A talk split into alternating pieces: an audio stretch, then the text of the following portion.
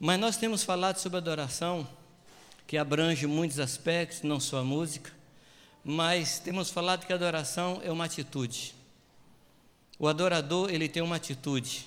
Ele tem uma atitude de prostração, quando ele se prostra diante de Deus e reconhece que Deus é Deus. Ele tem uma atitude de serviço, por isso ele é adorador. Nós comentamos com os irmãos que três palavras que aparecem constantemente na palavra de Deus, que é adorar, servir, escravo, essas palavras estão muito próximas. É, não se pode ser adorador se não tiver, se a pessoa não tiver um coração de serviço, porque o adorador é aquele que serve, é aquele que se dobra. Comentamos que há uma palavra usada nas Escrituras, que é a palavra proscunel, que fala de se dobrar diante de alguém a quem a gente considera e a quem a gente reverencia. Comentei com os irmãos que essa palavra tem o mesmo sentido daquela atitude do cão, do cachorro, que lambe a mão do seu dono, num profundo que lambe a mão do seu dono, num profundo reconhecimento, numa reverência, aquele de quem ele é servo, a quem ele é fiel. Comentamos com os irmãos que adoração e sacrifício sempre aparecem juntos. Você vai ver essas duas coisas muito próximas na palavra de Deus: adoração e sacrifício. Então, aquela atitude, muitas vezes, de somente levantar as mãos, isso não é bem adoração, é simplesmente levantar as mãos. Porque na adoração a gente levanta primeiro o coração e o coração nos faz levantar as mãos. Então é o coração que impulsiona a nossa atitude externa. Comentei com os irmãos que a nossa atitude externa precisa refletir a nossa disposição de coração. Então, quando nós dizemos, Senhor, me prostro diante de Ti, nós devemos nos prostrar fisicamente diante do Senhor. É, Elcio fez uma menção a um móvel da Igreja Católica e de algumas igrejas evangélicas, que é o genuflexório. Eu não sei quantos sabem o que é isso, porque ele não explicou, né? Mas genuflexório é dobrar os genos, o joelho, flexionar os genos. Então, quando você dobra os seus joelhos, você está se prostrando diante de alguém. Mas, infelizmente, nós perdemos o costume de nos ajoelhar. Que Deus nos ajude a restaurar esse velho, santo e bom costume de nos dobrar, de nos ajoelhar diante de Deus. Os grandes, os gigantes da obra de Deus ganharam batalhas de joelhos. Os gigantes de Deus dobraram seus joelhos e ganharam grandes batalhas. Comentamos aos irmãos que a adoração ou o culto, ele custa sacrifício. O culto que não custa não é culto. O custo que não é fruto de um sacrifício da nossa parte não é culto. E para isso, para demonstrar isso, nós falamos sobre Davi, quando ele vai oferecer um sacrifício na ira de Araúna. Tomamos o exemplo da profetisa Ana, que servia a Deus, que adorava a Deus com jejuns e orações noite e dia. E tem um texto que fala que Ana trabalhava diante do Senhor em jejuns e oração. Comentamos com os irmãos que adoração e prostração são sinônimos. Também comentamos que submissão é consequência direta da adoração. Se você é um adorador, você é submisso. Comentamos com os irmãos que submissão faz parte do caráter e que a obediência é a manifestação desse caráter. Não são a mesma coisa. Uma é a demonstração, outra é a parte do caráter.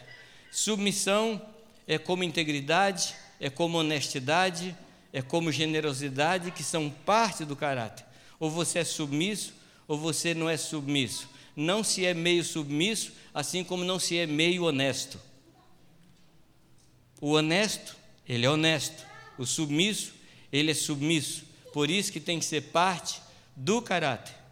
E a obediência é a manifestação disso. Comentamos que na adoração define-se quem é o nosso Deus. E comentei com os irmãos o texto de Mateus 6,24, quando Jesus diz que nós não podemos servir a Deus e a Mamon. Jesus trata a riqueza como um Deus. E por quê? Porque a riqueza se propõe dar ao homem tudo o que Deus se propõe dar. Deus propõe dar eh, futuro tranquilo, segurança, paz, tranquilidade, poder. E a riqueza se propõe dar as mesmas coisas, só que o custo é muito alto. Para aquele que busca nas riquezas essas coisas, vai pagar um preço muito alto para ter isso. E no caso de Jesus, que nos promete segurança, futuro tranquilo, paz, descanso, poder, o preço ele já pagou. Ele nos dá isso de graça. Então você não pode servir às riquezas e a Deus ao mesmo tempo. É, em Isaías capítulo 63, 66, 23, esse texto eu não li e quero só citar com vocês, que será que de uma festa da lua nova a outra e de um sábado a outro virá toda a carne a adorar perante mim. Isso dizia que as pessoas estavam falando que o Senhor era o seu Deus. Não se pode ajoelhar diante de dois deuses ao mesmo tempo. Ou nós nos ajoelhamos diante de Deus, ou nós nos ajoelhamos diante de Mamon ou qualquer um outro Deus. Paulo fala que os de Creta tinham como Deus o seu ventre, e ao seu ventre serviam. Isso não significa necessariamente comida. Ali o texto está falando de vontades. Tem pessoas que têm a sua vontade como seu Deus, ou a sua deusa, se você quiser. Pessoas que têm a sua vontade como uma coisa mais alta que deve ser satisfeita e que deve ser honrada. Aliás, eu acho que a coisa mais preciosa que cada um de nós tem a sua própria vontade. Não permita que alguém faça a sua vontade e você vai perceber como a vontade é importante para a pessoa. Desde criança é assim. É uma briga em casa para saber quem é que vai fazer a vontade. Ou a criança faz a sua vontade, ou faz a nossa vontade, a vontade dos pais. A cruz se manifesta quando duas vontades se encontram, a nossa vontade e a vontade de Deus. Na cruz, uma dessas duas vontades é sacrificada. Ou a vontade de Deus é posta na cruz, ou a nossa vontade é posta na cruz. A cruz é isso. A cruz trabalha na nossa vontade. Jesus diz assim: se for possível, passa de mim esse cálice. Contudo, seja feito a tua vontade. A tua vontade. De fato, Jesus morre no Getsemane, quando ele crucifica a sua vontade. Quando ele vai para o Gólgota, é a manifestação de um fato que aconteceu no interior.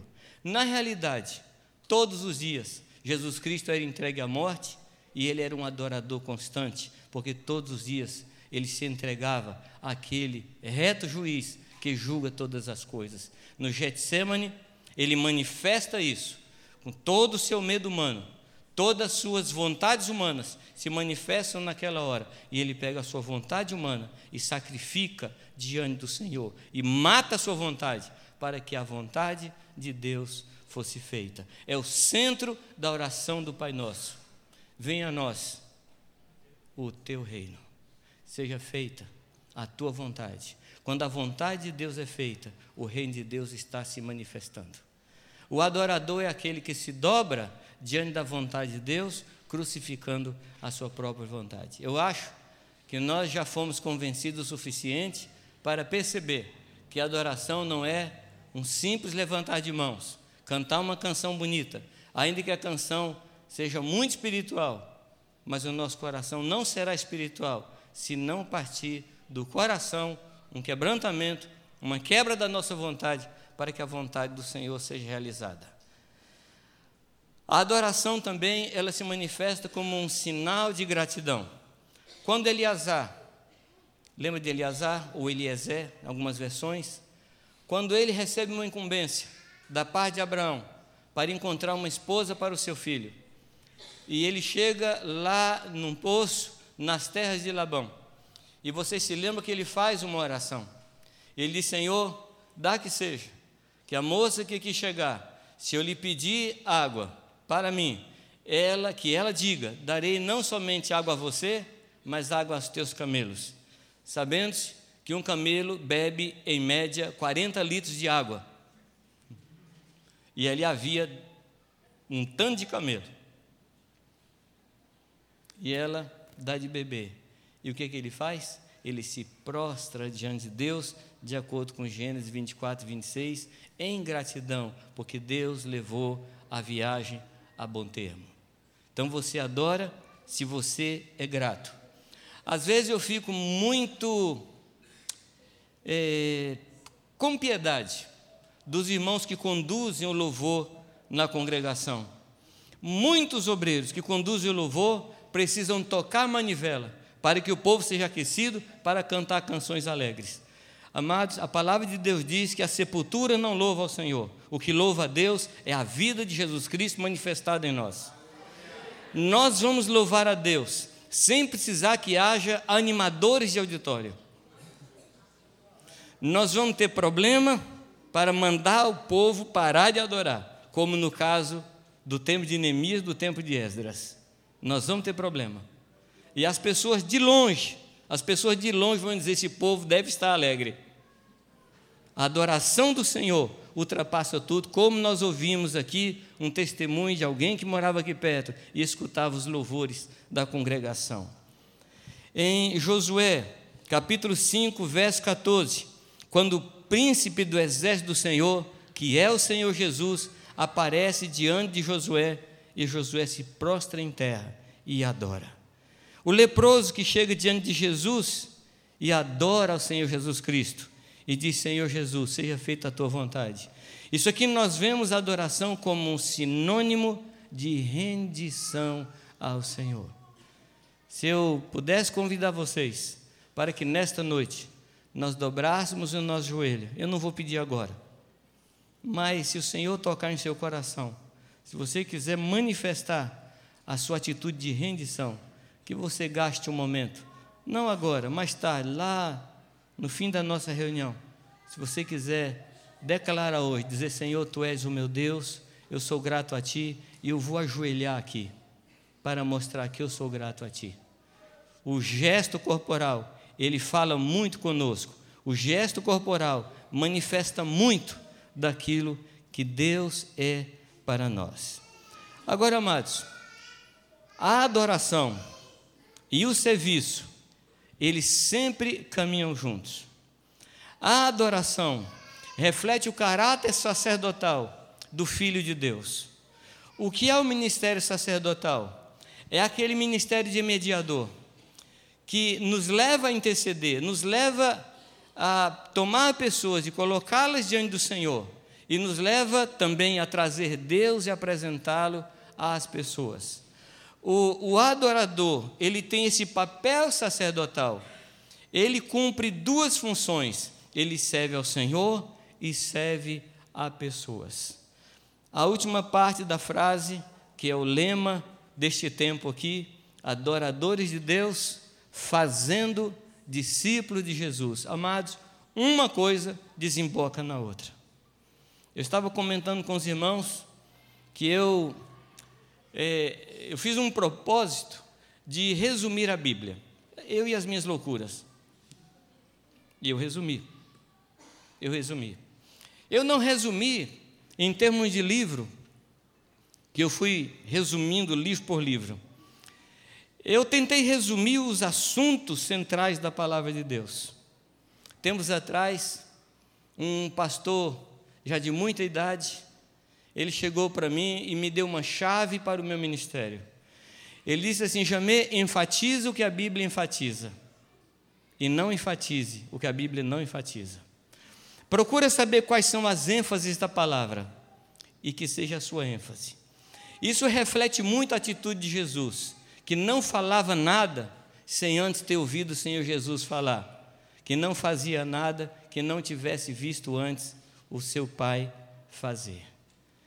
E eu procurei saber, Deus, o que é que o Senhor está fazendo, o que é que o Senhor está falando, o que é que o Senhor fala na tua palavra, que são, ou que é o assunto central, e que é assim a marca da tua vontade na terra.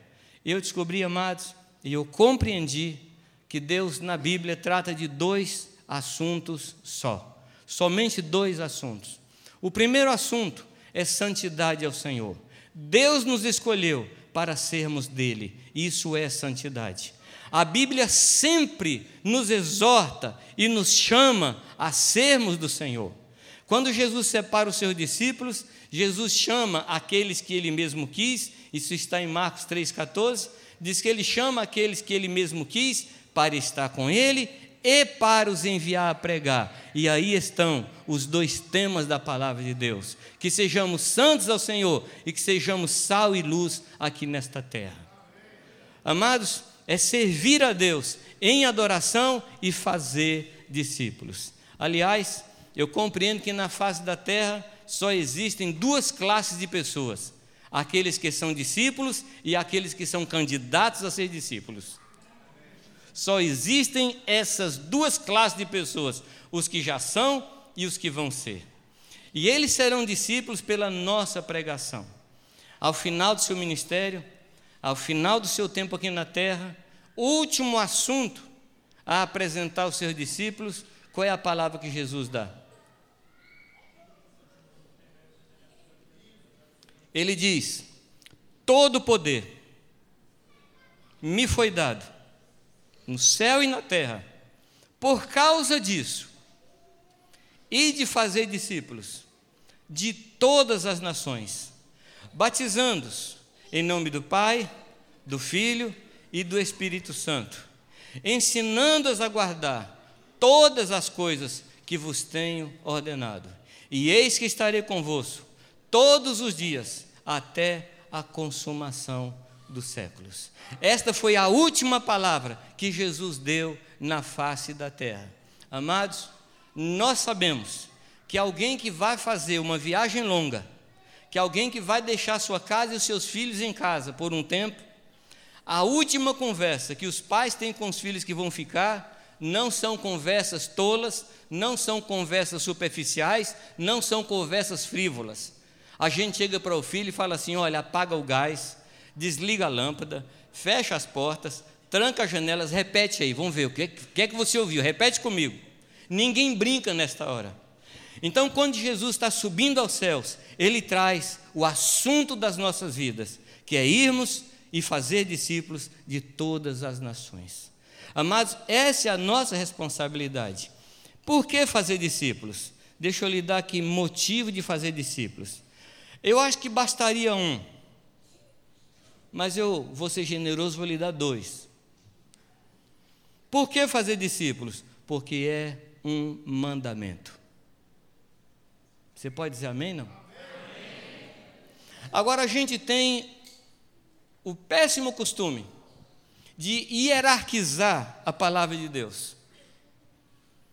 A lei e os profetas nós consideramos menos importantes que as palavras de Jesus, de Paulo, de Pedro, Tiago, João.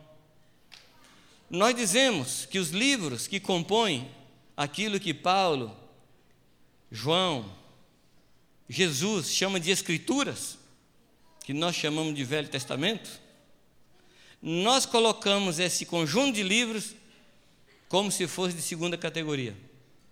Mas nós não temos nenhuma dúvida em relação a Êxodo 20. O que é que diz Êxodo 20? Não matarás, não adulterarás, não terás outros deuses diante de mim, não terás diante de ti imagem de escultura. Você, é, o que você vai fazer hoje à noite? Nas suas horas de foto, você vai fazer uma imagem de escultura para você se dobrar diante dela? Chegando em casa, você aproveita o tempo para fazer isso? Não.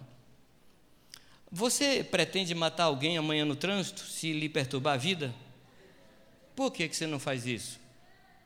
Porque está muito claro no seu coração que isso ofende a Deus. É um mandamento. E amados, mandamento não é para ser administrado, mandamento era para ser obedecido. O problema da igreja é que nós administramos os mandamentos do Senhor, nós relativizamos os mandamentos do Senhor. Amados, os mandamentos que estão no chamado Novo Testamento têm tanta força como os mandamentos existentes no chamado Velho Testamento. E aqui está o mandamento para nós. E esse mandamento não foi só para os nossos irmãos lá do passado. Esse, esse mandamento é para todos os que creem em Deus até a vinda de Cristo. Até o último segundo da vinda de Cristo, ele precisa nos achar fazendo discípulos. Pois ele pergunta: quem é o servo que será encontrado na minha vinda? Alimentando aos seus conservos, fazendo discípulos, pregando a palavra. Então, o primeiro argumento que eu tenho para vocês é que fazer discípulos é um mandamento, não é um ministério. Algumas vezes eu escuto pessoas falando assim, ah, mas eu não tenho ministério fazer isso. Queridos, não é ministério, é mandamento. Assim como você tem o ministério de não matar. ah, por que, que você mata? É porque eu não tenho o ministério de não matar. E por que, que você mata? Porque eu tenho o ministério de matar. Loucura, né? Bobagem que eu falei, né? Perdão. É porque eu fico tão aflito com pessoas que dizem assim: eu não faço discípulo, não, porque eu não tenho chamado para isso. Você não tem chamado, você tem uma ordem. Você tem uma ordem de fazer discípulos. E fazer discípulos onde? Em todas as nações. E eu quero dizer para você que você não é brasileiro. Você não é brasileiro. Você está no Brasil, mas você não é brasileiro. Você é da nação santa de Deus, povo escolhido, propriedade exclusiva de Deus, posto aqui na terra para anunciar as virtudes daquele que nos chamou das trevas para a sua maravilhosa luz. Esse é o nosso trabalho, esse é o nosso papel. E como diz o pensamento americano, o Senhor espera que cumpramos o nosso dever. O Senhor espera que nós cumpramos o nosso dever. E por favor, não espere galardão. Não espere galardão. Nós vivemos num país em que as pessoas recebem medalha de honra ao mérito por cumprimento do dever. É tão raro fazer alguma coisa boa que quando alguém faz uma coisa boa recebe a medalha. É um diferente.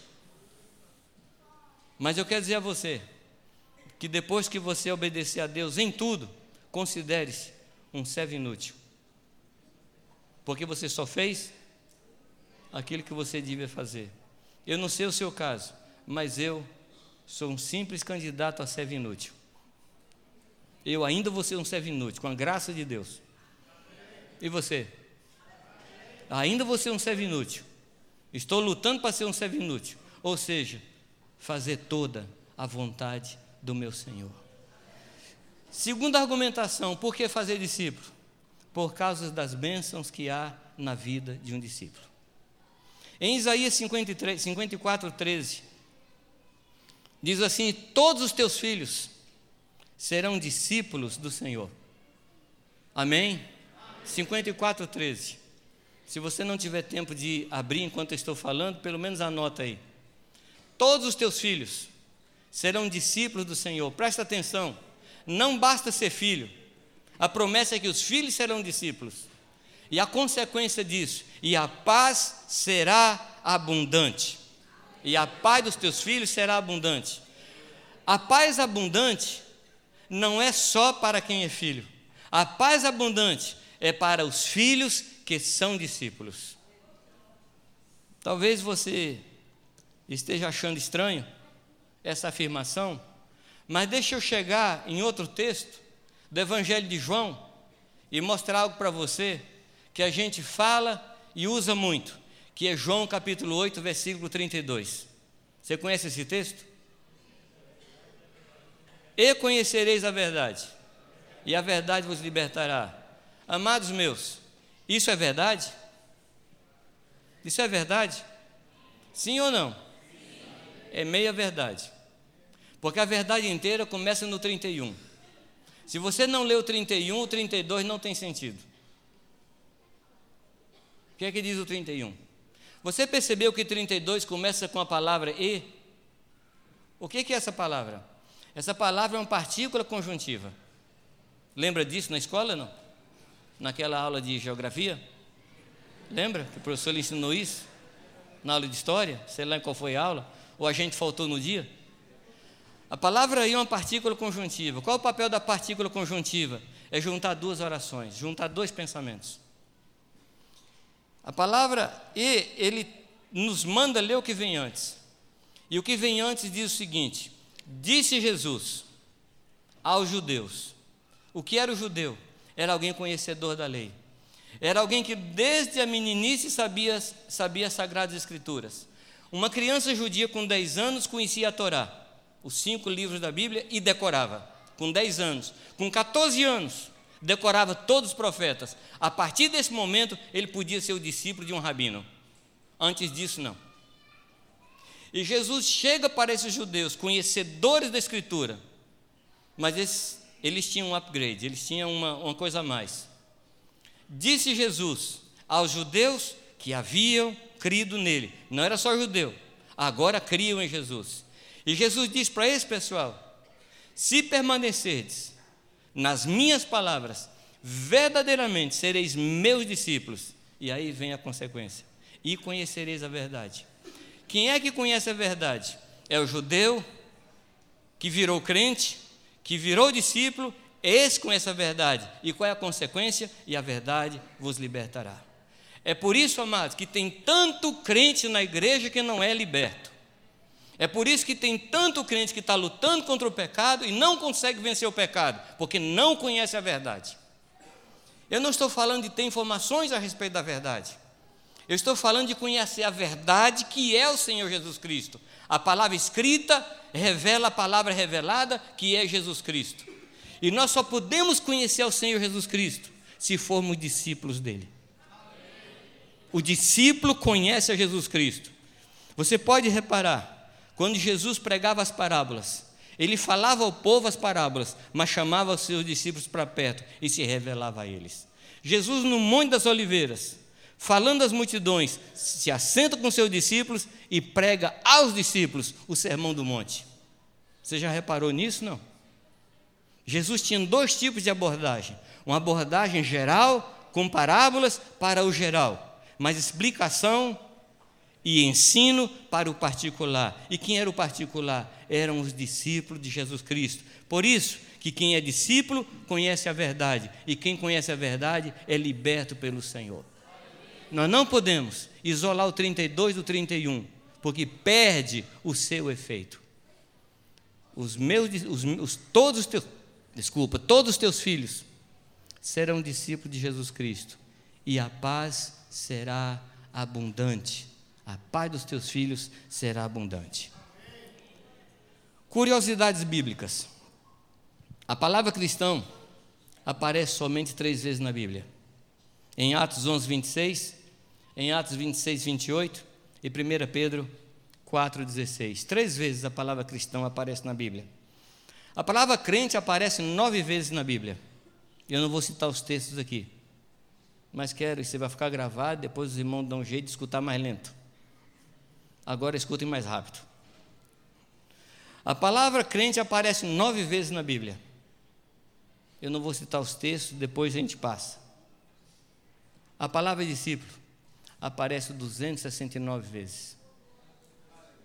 O que é que vocês acham? A palavra evangélico aparece zero vezes na Bíblia.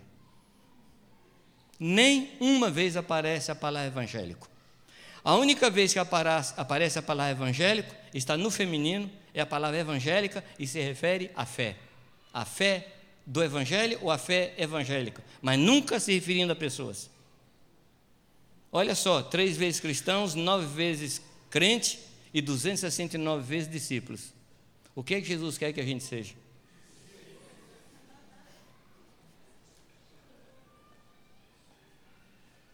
O que que você é? Você é um crente? Ou você é um discípulo de Cristo? Discípulo de Cristo. Amém? Alguns se denominam cristãos. Honestamente, eu não tenho coragem de me chamar de cristão. Você sabe por quê? Pela primeira vez a palavra cristão aparece em, Atos e foi em Antioquia que pela primeira vez os discípulos foram chamados de cristãos. Você sabe por quê? Porque cristão era um xingamento. As pessoas xingavam os discípulos de cristãos, isto é, parece com aquele Galileu lá. Era um xingamento. Ah, amados, que glorioso xingamento. A palavra cristão significa pequenos cristos, pessoas que se parecem com Cristo. Quem tem que dizer se eu sou cristão é quem olha para a minha vida. Você é cristão? Não sei. O que é que você diz? Porque cristão é uma reputação, não é um título. É uma reputação que alguém tem. Então é o meu vizinho que tem que dizer se eu sou cristão, não sou eu que tenho que dizer. Porque quem me observa de fora é que sabe se eu sou ou não sou. E Jesus nunca disse assim: ide por todo mundo e fazer crentes. Ide por todo mundo e fazer evangélicos. Ou ide por todo mundo e fazer cristãos. Mas ide por todo mundo e fazer discípulos. O que é o discípulo? O discípulo é aquele que se dobrou diante do Senhor, que reconhece Jesus Cristo como Senhor e dono da sua vida. É aquele que entregou o seu pescoço ao jugo de Jesus é aquele que renunciou à autodeterminação. É aquele que, como Ruth, diz ao Senhor: Onde quer que fores, irei eu. Onde o Senhor descansar, aí descansarei eu. O teu povo será o meu povo. O teu Deus será o meu Deus. O discípulo é aquele que falou essas palavras para o Senhor Jesus Cristo. É aquele que entrega toda a sua é, autonomia com relação ao futuro. É aquele que diz ao Senhor: Pai, o que o Senhor mandar, eu vou fazer, pois o Senhor é o meu Senhor. Eu não tenho direito sobre a minha vida, mas é o Senhor quem tem direito sobre a minha vida. O discípulo é aquele que escuta ao Senhor e coloca as palavras de Deus como a coisa mais alta na sua existência. O discípulo é aquele que diz, como Jesus falou: A minha comida consiste em fazer a vontade de Deus e realizar as obras para as quais o Senhor tem me enviado. O discípulo é aquele que conhece o seu papel e anda naquilo que Deus preparou de antemão, para que naquelas coisas nós andássemos. O discípulo é aquele que entregou o volante nas mãos do Senhor e disse: Pai, dirija a minha vida como o Senhor quiser. Eu estava numa aldeia indígena pregando essa mensagem sobre o Senhorio de Cristo. E para você falar índios, você tem que mudar toda a sua, todo o seu vocabulário. Falar para o índio que Jesus é o pão da vida, você está falando nada para ele. Lá não tem pão. Então, em determinados lugares, você tem que falar que Jesus é a mandioca da vida ou o beiju da vida. E lá nos índios caraós, o homem não fala para a mulher, eu te amo com todo o meu coração. Fala assim, eu te amo com todo o meu fígado. E eu te darei meu fígado, meu amor. Ainda bem, porque tem algumas culturas que se ama com os intestinos. Eu te amo com os meus intestinos, com todos os meus intestinos. Pois é. Delgado e grosso.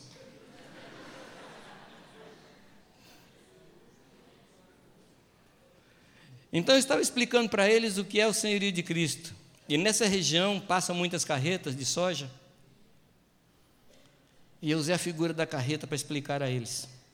Eu falei, uma carreta dessas que passa aqui, descendo a ladeira, sem motorista dentro dela, uma carreta de 50, 60 toneladas, descendo essa ladeira, sem motorista. O que é que vai acontecer com essa carreta? Ele disse: acontece um desastre. Eu falei: pois é, o homem sem Jesus Cristo é uma carreta sem motorista. Eles entenderam. Eu perguntei: quem quer entregar aqui o volante nas mãos de Jesus? O chefe da aldeia falou assim: eu e a minha família. Ato contínuo. Perguntei quem quer quis ser batizado. Ele falou assim: eu e a minha família. Nós batizamos ele, a esposa e a filha naquele dia. Essa aldeia hoje, ela é toda, toda, toda cristã. E esse chefe da aldeia é o pastor ali. Porque o volante está na mão do Senhor. Você quer mudar de vida? Seja discípulo. Você quer mudar de vida? Entrega hoje o volante nas mãos do Senhor. Não seja só crente, não seja só crente, seja um discípulo do Senhor Jesus Cristo. Só o discípulo pode fazer discípulo. Só o discípulo pode ensinar. Eu não posso dar o que eu não tenho. Eu não posso reproduzir o que eu não sou. A palavra diz que as sementes geram segundo a sua espécie. Feijão produz feijão, arroz produz arroz, discípulo produz discípulo. A gente gera segundo aquilo que a gente é. Você só pode ser discípulo se você for discípulo. O discípulo, ele escuta ao Senhor, escuta aos irmãos. Duas características básicas do discípulo é a mansidão e a humildade. O discípulo ele é manso e ele é humilde, porque foi isso que Jesus é, nos propôs aprender. Obrigado, meu amado. Obrigado.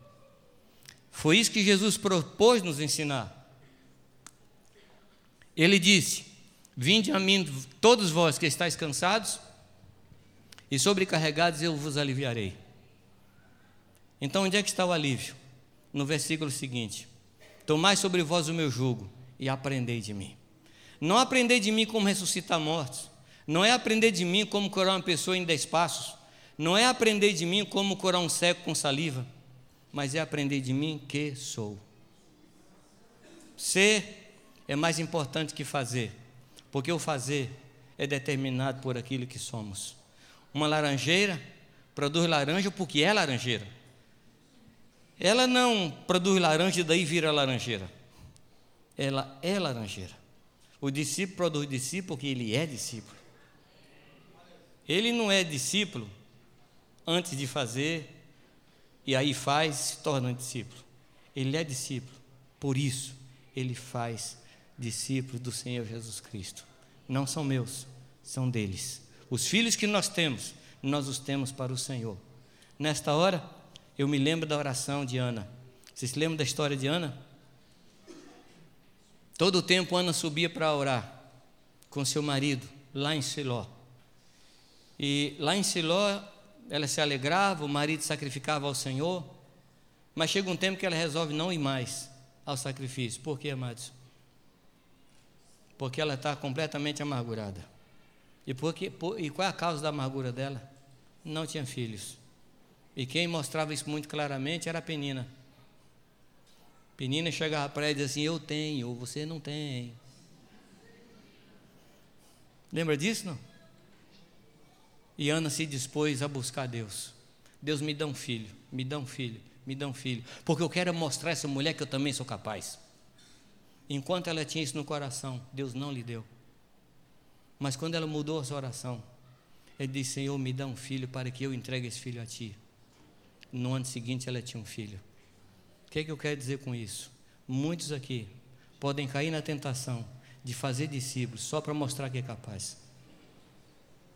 Se você tiver filhos, se você tiver discípulos com esse coração, esses discípulos não terão a cara do Senhor, terão a tua cara. Assim como Adão, depois da queda, de acordo com Gênesis capítulo 5, versículo 3, diz que a partir daquele momento, Adão gerava filhos segundo a sua imagem e a sua semelhança, não mais segundo a imagem de Deus. Os nossos discípulos, aqueles homens aquelas mulheres que Deus permite que cuidemos para Ele, tem que ter a cara de Jesus, não a nossa cara. Ser imitadores de Deus, como filhos amados. É verdade que Paulo disse ser de meus imitadores, mas ele coloca uma ressalva, assim como eu sou de Cristo. A referência é sempre Cristo em nós. A referência é sempre Jesus Cristo em nós. O nosso chamado é esse, para sermos adoradores. E porque somos adoradores, nós fazemos discípulos de todas as nações. Esse é o nosso chamado. Nenhum de nós pode estar sem discipulado. Nenhum de nós pode estar sem ser ensinado. Ser discípulo fala de prestação de contas. Ser discípulo fala de pedir conselhos. Quanto mais velho eu fico, mais inseguro eu fico, mais conselho eu busco de pessoas. Quais pessoas?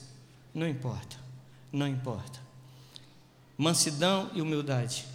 Mansidão fala da minha capacidade de ser guiado. Mansidão fala da minha capacidade de ser dirigido.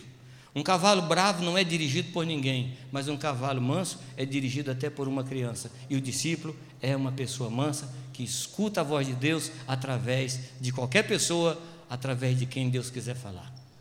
Amém? A segunda característica, humildade. O humilde não busca reconhecimento. Você nunca escutará da boca de humilde assim: eu tenho me matado e ninguém me dá valor. Você já escutou um vizinho seu falar isso, não? Ou uma vizinha sua? Eu me mato nessa casa e ninguém me dá valor. Eita, povo ingrato. O humilde nunca falará isso, porque humilde não busca reconhecimento. Humilde não busca placas. Humilde não busca que seu nome esteja no neon, humilde não busca que seu nome esteja em destaque, porque humilde busca destacar um nome, que é o nome do Senhor Jesus Cristo. Essa é a marca do discípulo. Essa é a marca do discípulo. Que o Senhor abençoe sua vida. Que Deus lhe faça um pleno discípulo